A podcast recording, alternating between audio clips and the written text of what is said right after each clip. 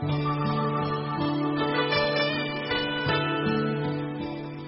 的沉思，我是蒋勋。我们要谈《红楼梦》的第五十六回，五十六回连接着第五十五回，这两回基本上主角都是探春，就是贾家的第三个女孩子，非常非常杰出优秀啊！只是因为他的母亲赵姨娘是一个妾。我们古代分嫡出、庶出，就是一个男人他的原配生的孩子叫做嫡出，就是像贾宝玉妈妈是王夫人。那庶出就是一个男人有很多妾小老婆，小老婆生的孩子都是庶出。那庶出在古代常常有时候地位比较低。也被人家看不起，也常常会觉得，因为你的出身比较低啊，因为比如说贾宝玉的妈妈王夫人，她出生于四大家族的王家，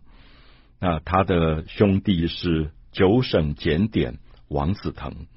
可是贾探春虽然是贾宝玉的妹妹，可她的妈妈是赵姨娘，是一个丫头，被老爷看上，然后扶正升格成为妾的。所以我常常形容给大家听，说妾有点像我们今天讲的代理孕母，就她其实并没有身份的。她生了两个孩子，一个女孩贾探贾探春，一个男孩叫贾环。可是这两个小孩都不能叫赵姨娘叫妈妈，只能叫她姨娘啊，不是正式的夫人。那贾环跟贾探春认的妈妈还是原配王夫人。啊，原配王夫人，所以我们也看到，在五十四回，当贾探春跟他的妈妈在斗嘴的时候，这个赵姨娘就指责女儿探春说：“你亲舅舅赵国基死了，你丧葬费都不能多给一点吗？你为什么只给他二十两，不多给他四十两？”探春就讲了说：“谁是我舅舅？”他这句话现在一般读者不容易懂，他的意思说，我是小姐，我认的舅舅是王子腾，是现在做大官九省检点的王子腾，不是那个看门的赵国基啊。我想这个部分我们特别要搞清楚，因为在过去的家族伦理当中，这个小姐贾探春她认的母亲跟舅舅不能够是她自己血缘上的母亲跟舅舅。啊，因为身份不同，所以贾探春也在反问他的母亲：“谁是舅舅？你如果说赵国基是舅舅，那为什么我的弟弟贾环每天去上课、出门进门，这个赵国基是一个门房，他都要站起来的，毕恭毕敬。你不是亲舅舅吗？可是为什么这个外甥根本不认你的？”好，所以我想我用的代理孕母也有这样，也有点这样的意思，就在法律上根本其实是不承认这个妾的身份的。所以探春也许因为在这样的一个母亲的呃经常给她的侮辱底下，她变成特别的优秀，她很自立自强啊。我们也引用到她说的一句话说：“我但凡是个男人，我早就走出去了。”啊，我自己一直喜欢探春讲的这句话，因为我想华人的社会，孩子其实常常变成家庭里面所囚禁的一个生命。我说的这个囚禁其实不容易看出来啊，只是因为华人华人的社会家庭关系太紧密。如果一个早熟的、有独立个性、特立独行的一个小孩，往往都要受制于父母的管辖，没有办法表现他的个性。他跟西方不太相同，西方大概是三十四、十五岁。我们在欧洲看到很多的孩子非常有个性，甚至就搬出去住了。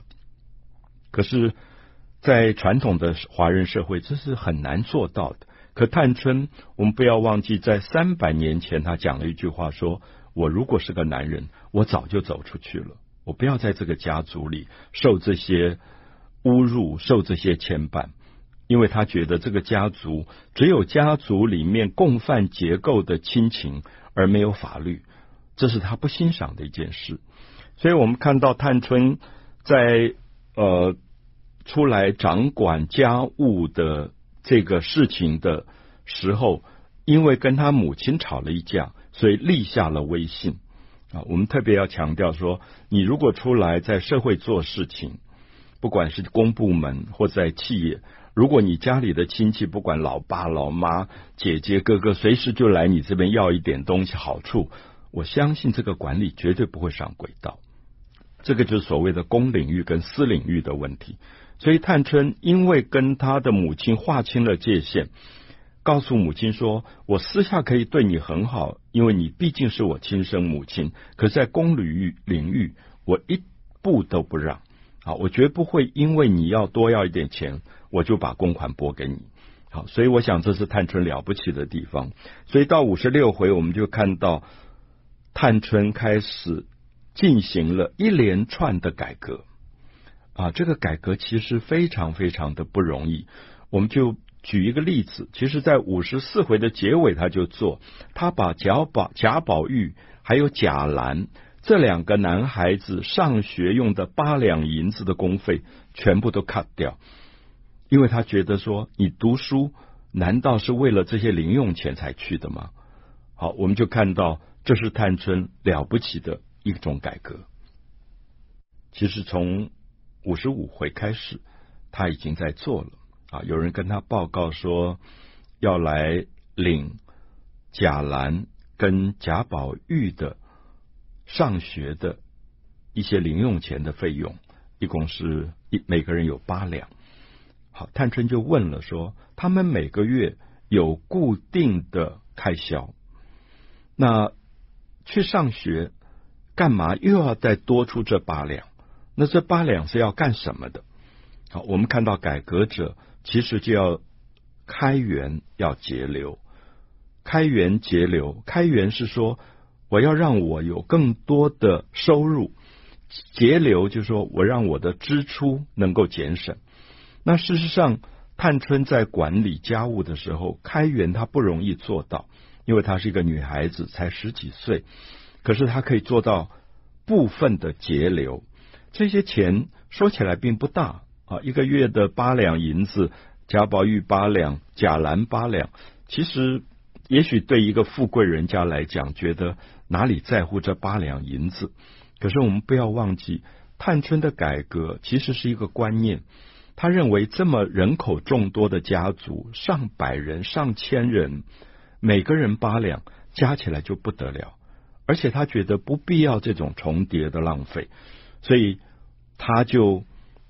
当机立断，就把这八两银子给扣除掉了，就是以后不准重叠，不准有账目的重叠。我曾经特别在呃我写的《围城众》这本书里有讲到，探春的改革，其实我们不容易知道，他最难的并不是把这个钱扣除掉，因为我们一再强调贾家很有钱。八两银子其实是小到不能再小的钱，可是我们不要忘记，他的改革其实是针对人事的关系。我们刚刚讲说，他扣掉了贾宝玉的八两，贾宝玉是他的哥哥，贾宝玉是王夫人最宠爱的一个儿子，贾宝玉是贾母最宠爱的孙子。那现在贾母跟王夫人。推荐贾探春来管理家务，你竟然把推荐你来做事情的人最心爱的贾宝玉的钱给扣掉，是不是得罪人？好，我这样讲的意思说，其实华人在做事的时候，常常思考的并不是那个事情，而是人的关系。我再举一个例子，贾宝玉被扣掉了八两，贾兰兰花的兰，贾兰也被扣掉了八八两。贾兰是谁？贾兰是李纨的儿子，李纨年轻守寡，爱这个儿子也爱得不得了。可是李纨现在就坐在探春的旁边，他是真正的代理总经理，探春只是他的副理跟协理啊。我的意思说，一个副理跟协理敢于正直的去把总经理的儿子的钱给扣除掉吗？好，所以我们就会知道，其实《红楼梦》讲到这些部分，讲的不是那个钱的多少的问题，而是说探春所有的改革的核心价值是：我不怕得罪人，我不怕得罪王夫人，我不怕得罪贾母，我不怕得罪李纨。虽然这些人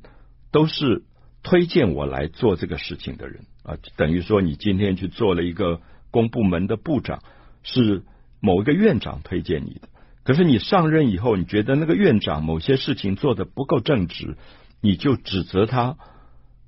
那我想，这在华人社会是比较少见到的，因为大家太讲私情。那探春的改革，恰恰好是说，私情绝不能违反公领域的正直。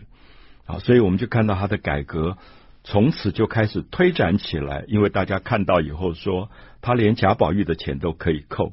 他连贾兰的钱都可以扣，他不怕得罪这个家。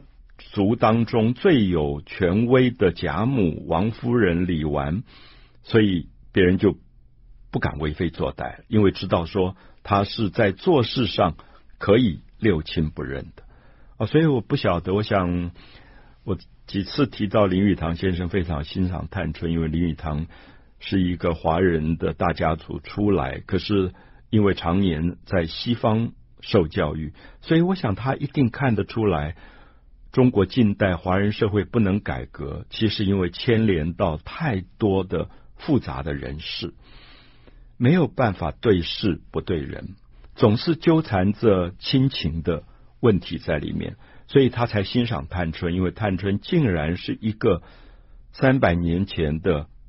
家族的革命者，能够大胆的把许多纠葛的人事关系切断。好，所以我们看到五十六回里面，他又做了一个改革。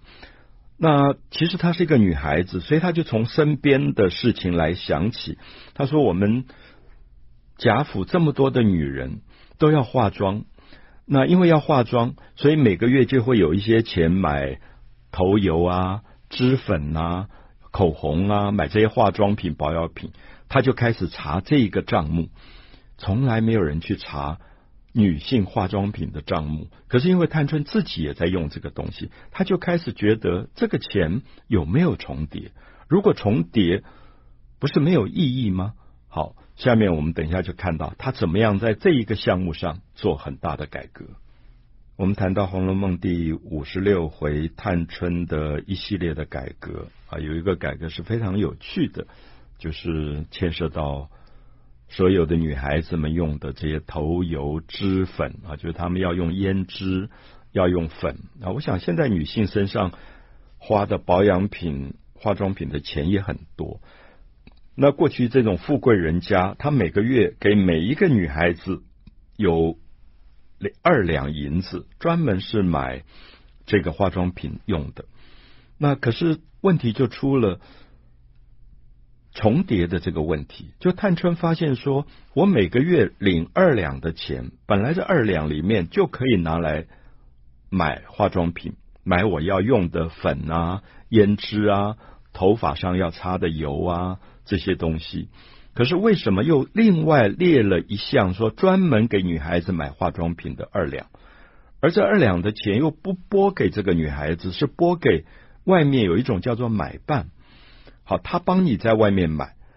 所以探春就发现说，这么多年下来，我就发现这些买办每个月拿到每一个人的二两，加起来其实也不少钱，因为可能有几十个、上百个女孩子，那这些钱就由一个买办到外面去包了所有的化妆品买进来，大批买进来，所以我们知道这里面当然有很多的。关说有很多的回扣的这种问题，所以探春说，每一次买来的东西都不能用，因为那个粉很廉价，很粗糙。那那个保养品你不擦还好，可能擦了皮肤反而变坏了。所以他说不止我，我知道我旁边像林黛玉、薛宝钗，大家都不敢用。那宁可又自己再拿钱再去买名牌。买好一点的化妆品来用，就是不伤皮肤的，那看起来比较漂亮的这些化妆品。好，我举到这个事情，我觉得好有趣，就是因为探春自己在用这个东西，所以他发现了问题，就是制定规则的人没有想到钱发下去了，交给了买办，买办去买这些化妆品来，而这些劣质的化妆品根本没有办法用，所以就把东西又丢到垃圾桶去不用，然后自己花钱再去买。好，所以探春就指出这样的一种重重叠叠，其实是最大最大的浪费，不止钱浪费了，因为等于是两份的钱。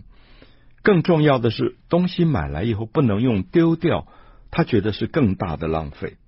好，所以他就觉得说，是不是在这一个事情上能够改革啊？所以他就举出了一个例子，他说：钱费两起，钱花了两次啊，因为私人有二两银子，那么公家又发了二两银子，都是买化妆品的，所以其实已经。重叠了，东西又白丢一半，就是买来东西不能用，又大半都丢掉了，所以要把这一辆的这一项的这个化妆品的钱就改革掉。好，所以我想探春在管事之后，第一个从少爷们上学的零用钱开始改革。第二个，从所有的女孩子身上的化妆品开始改革，一样一样慢慢做。可是我特别强调，其实都是小事。可是我们不要忘记，小事的改革有时候是非常难的，因为牵涉到复杂的人事关系。我不知道我讲的清不清楚，是说为什么每一个人二两银子可以买化妆品？然后又要发二两银子，让买办去外面包办买化妆品。我们知道，如果探春把这一个重叠的二两扣除掉，这些买办当然会不开心，因为等于是把他的油水给扣除掉了。所以我相信，今天我们用探春的改革来看我们的社会，不管公部门、企业，我们看到改革是一定得罪人的，因为你等于是。把别人的好处给拿掉了，可是探春因为很公正，不是他自己要这个钱，而是他觉得这样糟蹋钱、糟蹋物质，其实他心里面觉得不安，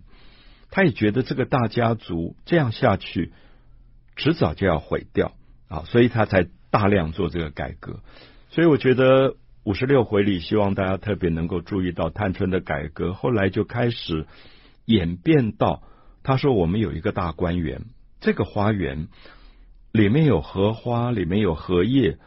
荷花池里有鱼。他说这些不是都是生财的资源吗？因为他说他最近到一个管家家里去，那个管管家家里一个花园好小，比不上贾府的管花园这么大。可是他们竟然所有的花上都可以卖。结的杏子、桃桃子、果实都可以卖。他说他们一年可以有好多收入，而我们这么大一个花园，为什么不能够好好的管理，也能够有一些收入？所以他就开始做了一些改革，把花园里所有这些老妈妈们编制起来，哪一个人管荷花，哪一个人管莲藕，哪一个人管鱼，哪个人管管果实，管葡萄。然后每一年得到的钱，交一部分给公家来用。好，我们看到这个新立除弊的改革，是《红楼梦》第五十六回最动人的一段，完全是一个才十四五岁的贾探春在推行。